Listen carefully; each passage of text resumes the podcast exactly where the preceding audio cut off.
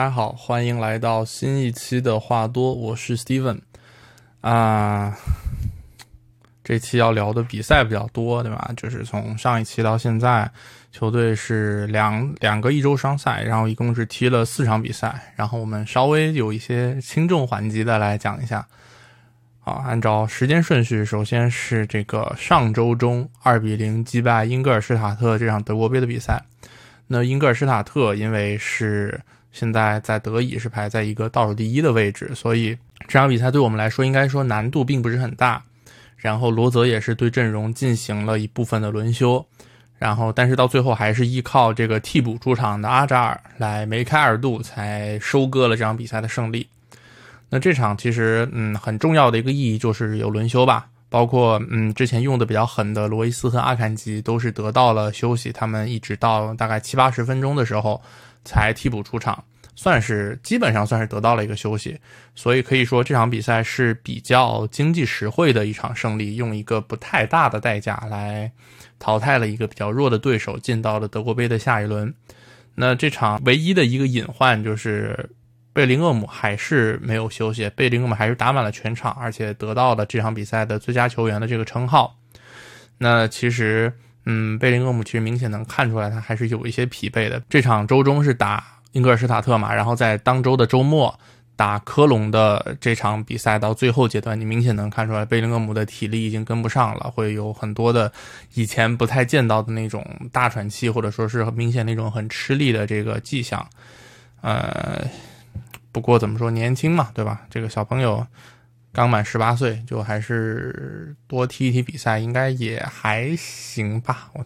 姑且这么安慰自己。OK。啊，然后对英格尔施塔特这场德国杯就简单的说一下。然后上周末是二比零击败了科隆，是在联赛的一场比赛。第一个进球是来自阿坎吉后场的长传，然后布兰特头球摆渡，注意布兰特头球摆渡。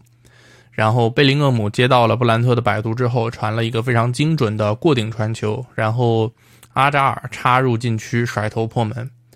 呃，这场比赛我们知道，因为在赛前的时候，呃，又有一些伤病的情况，所以罗泽被动的又改了一个三中卫。这场所有能打四后卫的左后卫球员都受伤了，格雷罗和舒尔茨都受伤了，所以只能用阿扎尔去打边前卫，所以就被动的改了一个三中卫的一个体系。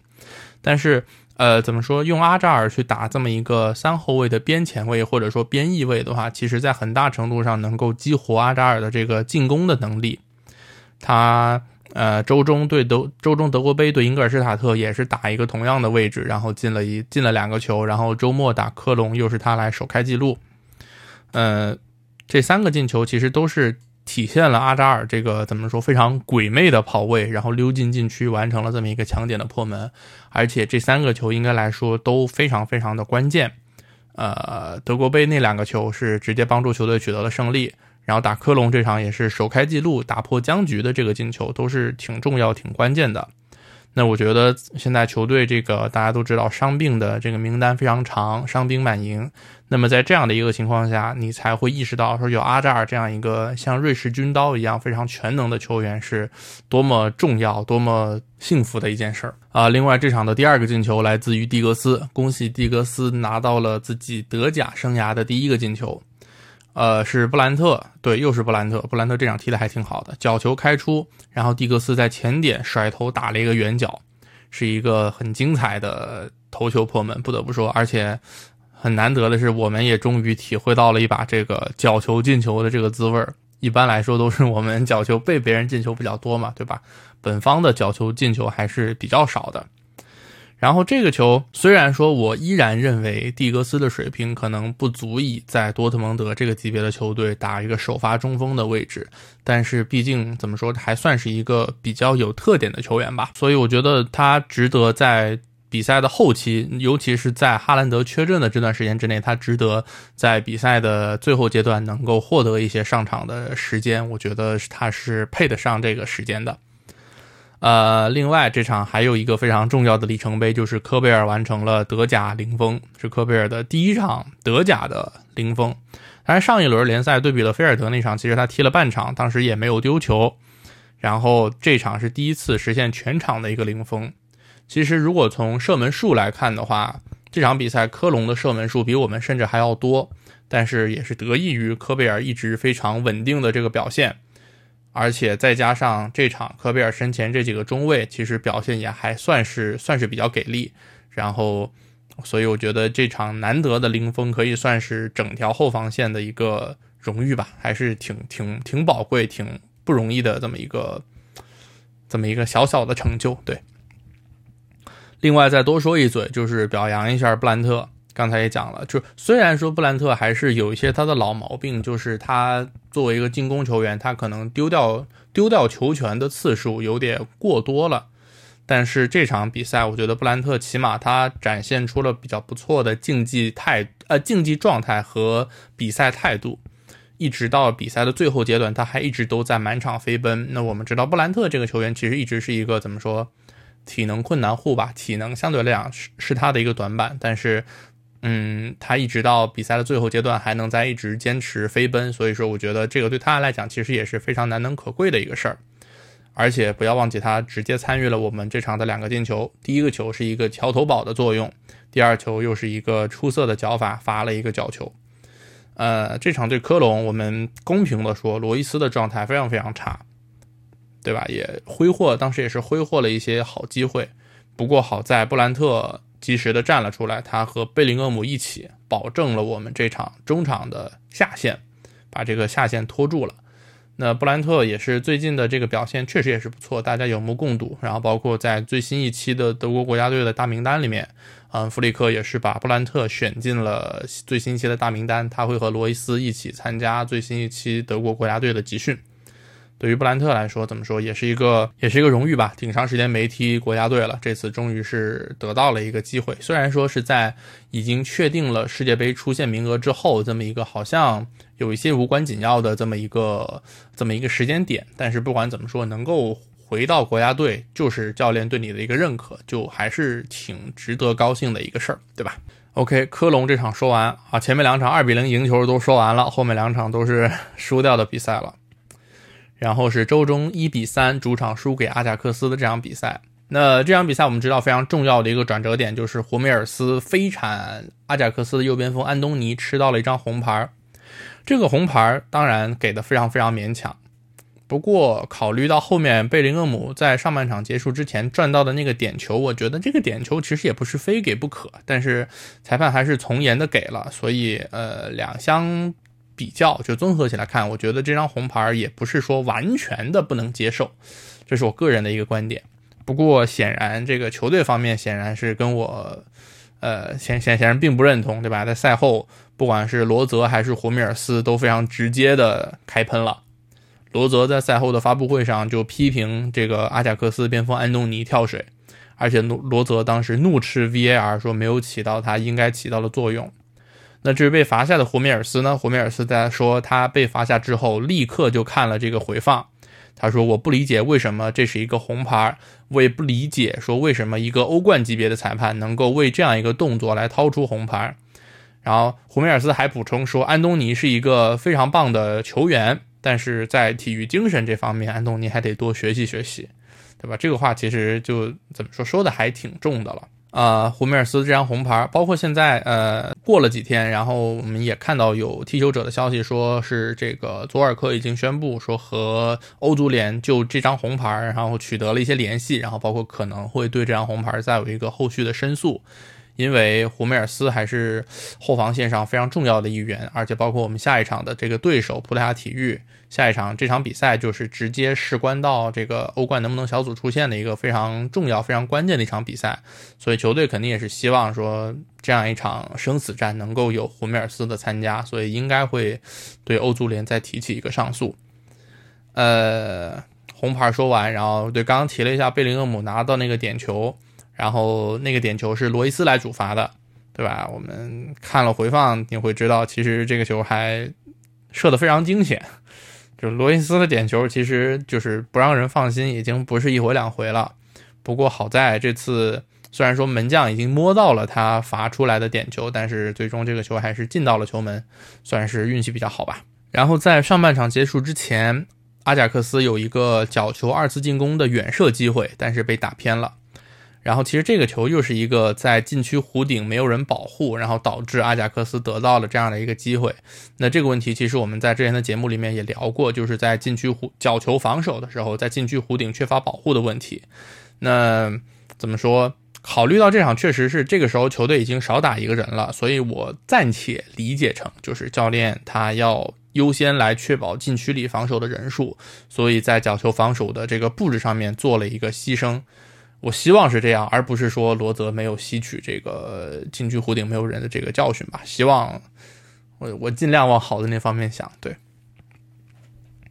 然后到了下半场，其实球队顶顶了一段时间之后，在下半场的后半段确实还是没有顶住了。那第一个丢球是因为我们的防守队形收的太窄，然后导致安东尼在传中之前有一个非常非常广阔的处理空间。然后再加上，确实我们当时那个丢球的运气也也稍微差了一点，然后造成了这么一个丢球。然后到第二个丢球，其实也是几乎一样的套路。阿贾克斯的中卫停泊插上，然后有一个分边，右边锋安东尼摆脱防守之后送出了传中，然后阿莱在中路扛住阿坎吉，完成一个头球的破门。那这两场比赛下来，其实就对阿贾克斯这两场比赛下来，我们很明显就可以看到说。如果你的边路有一个像安东尼这样既有速度又有技术的这么一个爆点球员，对你的进攻的效率和质量其实都是有非常大的帮助的。呃，甚至可以说，就是这两场我们都是被安东尼在右路打爆了。但是很可惜，我们并没有这么一个边路的爆点，甚至我们就没有几个人能够称之为边锋。那。为什么是什么原因造成的？我们之前节目其实也也也有涉及过，今天就暂时先不展开了。再来说第三个丢球，第三个丢球哦，又是安东尼的传中。安东尼在右路接接到转移的时候，他的方圆十几米之内只有库杜斯一个人，只有他的队友，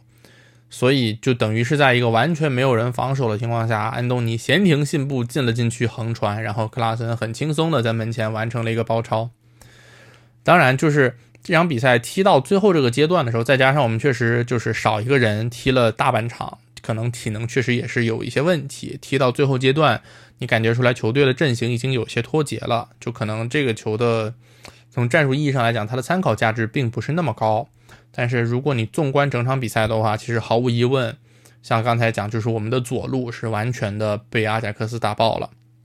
和阿贾克斯这两场比赛一百八十分钟，罗泽先后不管是主动的也好，被动的也好，他先后的用了舒尔茨、埃姆雷詹、沃尔夫和帕斯拉克四个人来打左后卫这一个位置，但是这四个人无一例外全部都被打爆了。就是从对位的球员的这个能力，就不管是这几个这几个人作为边后卫和安东尼做对比的话，他们的能力。跟安东尼确实还是有差距，这是一方面。然后在另外一方面，从教练的这个在左路防守的布置上面，其实也是有很大的问题。所以说是从球员能力到教练的布置，我们在这一侧是全方位的一个完败。我觉得，呃，阿贾克斯现在看已经这个欧冠小组赛是四场连胜已经提前出现了。那我觉得就单从。他们和我们这两场直接对话来看的话，我觉得滕哈赫教练的思路比罗泽要清楚很多。就是他发现你多特蒙德左路的防守有问题之后，就认准这一路来死打。当然，确实也是，就是阿贾克斯的人员配置是支持他能够做这种在左边路，在我们左边路的这种精准打击。那其实我们上一期也讲了，就是阿贾克斯并不是没有弱点，他们左路的二老左后卫布林德和左边锋塔迪奇两个人都是运动能力下滑的非常明显。但就算是罗泽真的认识到了说，哦，阿贾克斯可能是有一些这样的问题，但是他也完全没有利用这一点来做文章的资本，因为对吧？球员配置是一个是一个我们天生的一个短板，就从。从这两场和阿贾克斯的对话的这个场上的场面来看，我是那当然也有可能是我的这个水平不行啊，就反正我是完全看不出来罗泽的战术思路到底他是有一个怎么样的思路去怎么应对阿贾克斯前场的这个压迫，包括他们的传导。然后呃，阿贾克斯这样也说完了，最后是最新的这场客场一比二输给莱比锡这场比赛。那打莱比锡其实也没有什么可多说的呀，又是。一周之内第二场全方位的完败，虽然我们讲道理，就是莱比锡在这场比赛里面也并没有拿出什么非常出色的表现。就这场比赛，其实双方都踢得不够好，就是怎么说，空有一个很快的节奏，空有一个很快的比赛节奏，但是踢的都不够精细，有一些粗糙。就虽然说莱比锡也并不是在他们一个最好的水平，但是多特蒙德这场比赛展现出来的水平，毫无疑问是更加低劣。前场孤苦无依，中场进退失据，防线七零八落。所以这场其实怎么说，只输一个，其实已经是一个运气比较好的一个结果了。如果不是科贝尔继续延续了他非常出色的表现的话，我们可能输的要更多一些。当然，就是客观上来讲，我们这场确实是就是伤兵满营，对吧？你看人家红牛的替补席，下半场派上来的都是什么福斯贝里、什么奥尔莫，包括上个赛季在法兰克福大放异彩的这个席尔瓦，都是一些怎么说，可以说是德甲一线的球星了。那我们替补席上来都是什么人？穆科科、克瑙夫、雷尼尔。当然，就这几个年轻人。当然，天赋是有的，也都是怎么说，未来可期。但是，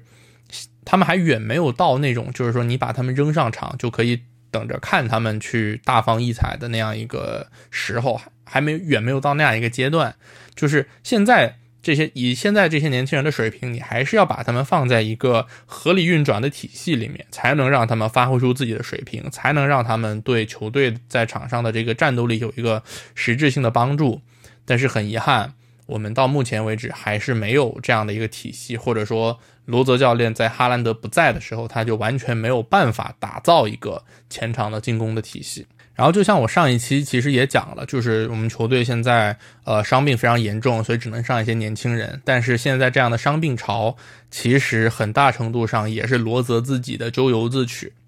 上周打科隆的联赛赛前说埃姆雷詹受伤了，然后打完阿贾克斯。打阿贾克斯的时候，沃尔夫被提前换下，也是因为这个肌肉受伤。就这两个人都是肌肉受伤，然后在一周之内也是连续损失了两个，怎么说中后场的多面手吧。罗泽的这个战术打法，包括他的训练的这个部署，对球员的消耗。以以这个消耗标准来看的话，他用的最狠的什么贝林厄姆、罗伊斯、阿坎吉这几个人，还能够到现在为止基本上保持一个健康，已经是谢天谢地老天照顾了。那这一场输球之后，当然还是还是比较不错的，还保住了这个联赛第二的这个位置。虽然和第一名的这个差距又远了，但是我相信大家也本来也不会对联赛冠军有什么虚无缥缈的指望，对吧？能够保住前四就可以了。那现在能够。呃，虽然输了球，但是还坐住了第二的位置，其实还是还是挺不错的。然后这场打完，马上就是一个这个国家队比赛日。那国家队比赛日回来之后，呃，一周三赛，连续要踢斯图加特、葡萄牙体育和狼堡，然后中间对葡萄牙体育的这场欧冠，我们刚才也讲了，是事关到这个小组能不能出线的生死大战。那一周三赛之后，然后有一个一周完整的一周的休息，然后在十二月初会主场踢拜仁。所以怎么说，罗泽真正的考验还在后面，因为我们知道可能哈兰德的复出还是要等等更长的时间，可能甚至可能要等到明年。那所以说，在这段时间之内，罗泽怎么样能够根据他现有的这些牌，然后能够打出一个比较不错的效果，起码，呃，不说。都赢吧，起码你不要输的太难看，对吧？这是一个，这是我个人一个小小的要求，一个小小的期望。那祝罗泽教练好运吧。好，那迅速的把四场比赛过了一遍，然后我们再来看一看这段时间有哪些新闻。啊，首先是这个哈兰德的伤势，这个。我们知道哈兰德这次受伤，反正也是比预期的时间要再长一些。那前段时间哈兰德的父亲老哈兰德说他很难在圣诞节之前复出，那这个说法其实也和图片报之前的报道是基本吻合的。呃，哈兰德可能要等到明年才能复出的话，也就是说冬歇期之前，就大概明年一月份吧，冬歇期之前应该都不会再上了。那怎么说？以罗泽教练这个离开了哈兰德就完全不会布置进攻的尿性，那罗泽还能不能坚持到哈兰德复出？我觉得可能也要打一个小小的问号。啊，然后是最近有一场小小的风波，就是现在租借在我们的这个庞格拉西奇。庞拉西奇前段时间上了一场这个 Twitch 平台的直播，然后他在这个直播采访里面说了一些不该说的话。就他上这个采访之前，其实并没有跟他自己的经纪人，或者说和这个俱乐部的这个公关部门的人员有过一个打招呼，有过报备，都完全没有过。然后他等于就是私自的上了一个采访，而且他在在这个采访上说了一些些怎么说不太好的话，比如说他公开的抨击了这个前东家狼堡，包括当时狼堡的主教练范博梅尔。然后包括对于他这次租借到多特蒙德来的一些细节，他也有一个公开的披露，甚至他还公开的讲了说，哦，哈兰德要缺席八个星期，因为哈兰德究竟要受多长时间的伤，这个事儿其实是呃多特蒙德俱乐部这边其实一直没有一个官方的明确的。表态说哈兰德会休息多长时间？所有关于他伤情的这些消息，都是呃一些比如媒体传的呀，或者说包括像刚才说可能是球员的家人自己说的呀，类似这种的。但是庞格拉西奇等于是从从球队内部以一个队友的身份，然后来说这样的话，其实是会让俱乐部怎么说有一些措手不及，稍微有一些被动的。所以说庞格拉西奇的这场采访是确实是有一些有一些争议。然后也是引发了一些舆论上的讨论吧，所以球队已经是对他做了一个内部的处理，是让庞格拉西奇在这个球队会议上向所有的队友，包括向所有的工作人员公开了道歉，而且应该还会对他有一笔这个罚款来作为一个惩戒。这个事儿从表面上来看应该是过去了，但是。就我看到这个新闻的时候，其实我第一反应想起来的是，我不知道你们有没有人看中超啊？就是，当时二零二零年的时候，北京国安有一个韩国外援后卫叫做金民哉，对，当时他在二零二零年年初，然后回到韩国休假的时候，在韩国私自的上了一个这个广播节目，然后在那个广播节目的采访里面，他也说了很多，呃。吐槽吧，就是对中超联赛也好，然后包括对他队友的水平，然后包括对教练对他的使用来好，嗯，都有一些吐槽。那当时这个采访其实也是引发了一个呃不太好的、不太好的后果。虽然当时也是说啊，这个队内道歉，然后包括对他有一些内部的处罚，但其实嗯，这场采访的风波是在很大程度上成为了他日后离开球队的一个埋下了一个伏笔吧，算是。嗯，当然，就是和庞格拉西奇的这个采访比起来的话，呃，金民哉这次采访的性质会更加恶劣一些，因为他直接说的是说了自己队友的一些坏话嘛。但庞格拉西奇相对来说性质要温和一些，但是你也很难也难保，就是说会不会有一些队友，然后对庞格拉西奇可能有一些心怀不满啊？毕竟是怎么说球队内部的事情，然后被他这么公开的往外说。也可能难免会有队友心存芥蒂，可能怕他再再到处去，以后再到外面去唧唧歪歪说一些乱七八糟的东西。所以说，嗯，有了这个事儿以后，我觉得可能庞阿西奇能不能在赛季末，呃，买断，然后正式的加盟多特蒙德，可能要打一个小小的问号。我觉得这会是一个会是一个隐患，而且再加上确实。他最近一段时间的表现其实也并不是特别好。我们说实话，就是，呃，有一些瑕疵。然后包括打莱比锡的这场比赛，他对丢球其实也是负有一定责任的。所以说，综合这两个因素起来，我觉得可能，呃，庞格拉西奇在赛季末，然后被多特蒙德正式买断，然后正式加盟的可能性，我觉得是比之前来讲要稍微降低了一些的。但是他同时在这个采访里面就公开的讲说，呃，这个他在多特蒙德租借在多特蒙德，然后工资是多特蒙德付的，然后这个呃买断的费用是九百万。我觉得如果不考虑任何其他的因素，然后只说他这个水平的中卫的话，其实我觉得如果九百万买断，其实是挺合算的一笔交易。我个人是这么认为的。嗯，然后说完庞格拉西奇，然后再来讲一下这个一个老生常谈的新闻。对，这个新闻其实已经出现过很多次了，是图片报报道，然后包括也有一些意大利那边的媒体也在说，就是说尤文图斯希望引进维德塞尔，而且现在是说尤特尤文图斯希望在冬窗就把维德塞尔带走。那多特蒙德这边因为维德塞尔的合同会在明年夏天到期，所以为了避免夏天自由转会人财两空，所以多特蒙德如果说能够及时的迎来这个达胡德的复出的话，他们是愿意在今年冬天就把维德塞尔卖给尤文图斯的。当然这只是媒体的一个报道。然后，嗯，关于这个新闻，我的想法是，虽然对我一直在非常猛烈的在节目上吐槽维德塞尔，然后大家最近几场比赛其实大家也都。有目共睹，就是维德塞尔作为一个中后场衔接的这么一个位置，确实表现不够好，就是嗯，有一点跟不上这个高强度的比赛节奏。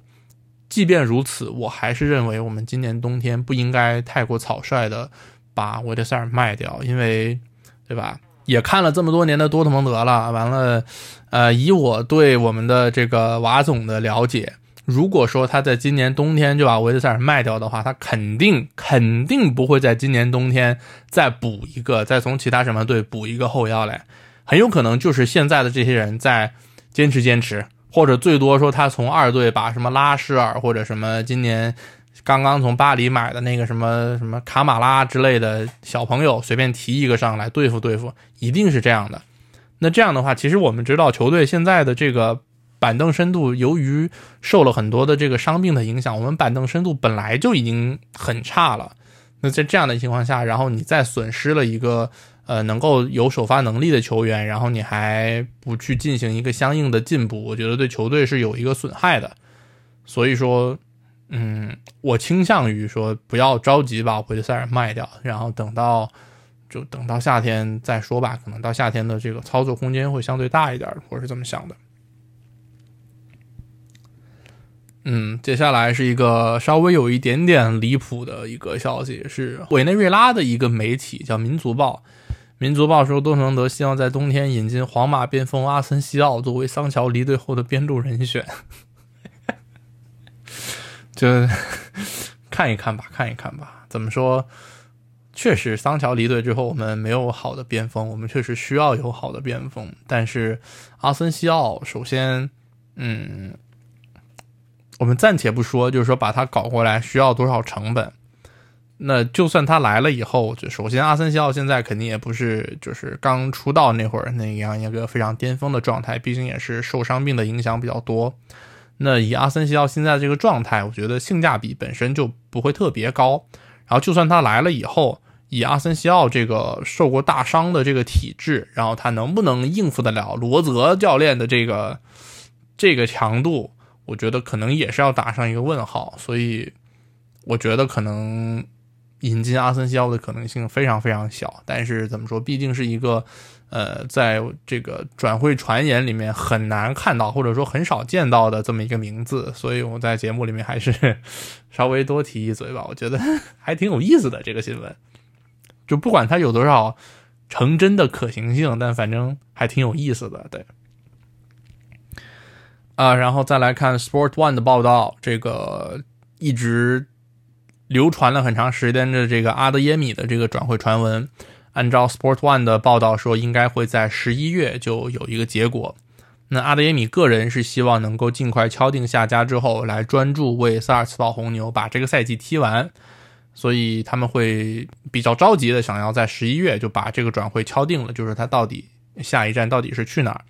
那按照 Sport One 的说法，目前是多特蒙德和巴黎两个队是在阿德耶米的这场争夺战中处于一个领先的地位。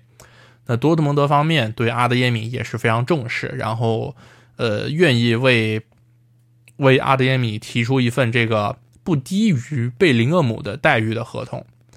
那当然我们知道，可能这个数字可能跟巴黎提出来的报价是没有办法相提并论，但是怎么说？我觉得也是一个很能体现我们诚意的一个一个报价，就是我们真的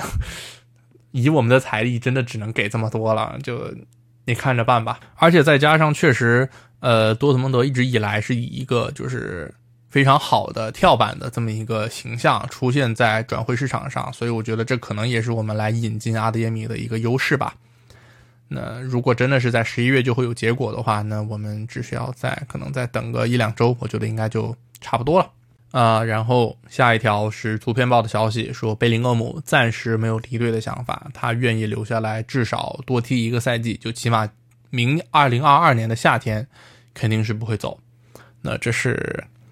这是图片报的一个说法。然后包括因为前段时间我们也看到有消息说，呃，多特蒙德正在跟伯明翰运作，想把贝林厄姆的弟弟也带到多特蒙德来。因为现在是，呃，贝林厄姆的妈妈是在多特蒙德来陪贝林厄姆踢球，同时可能也是照顾他生活吧，然后接送，包括接送他这个训练、比赛什么之类的，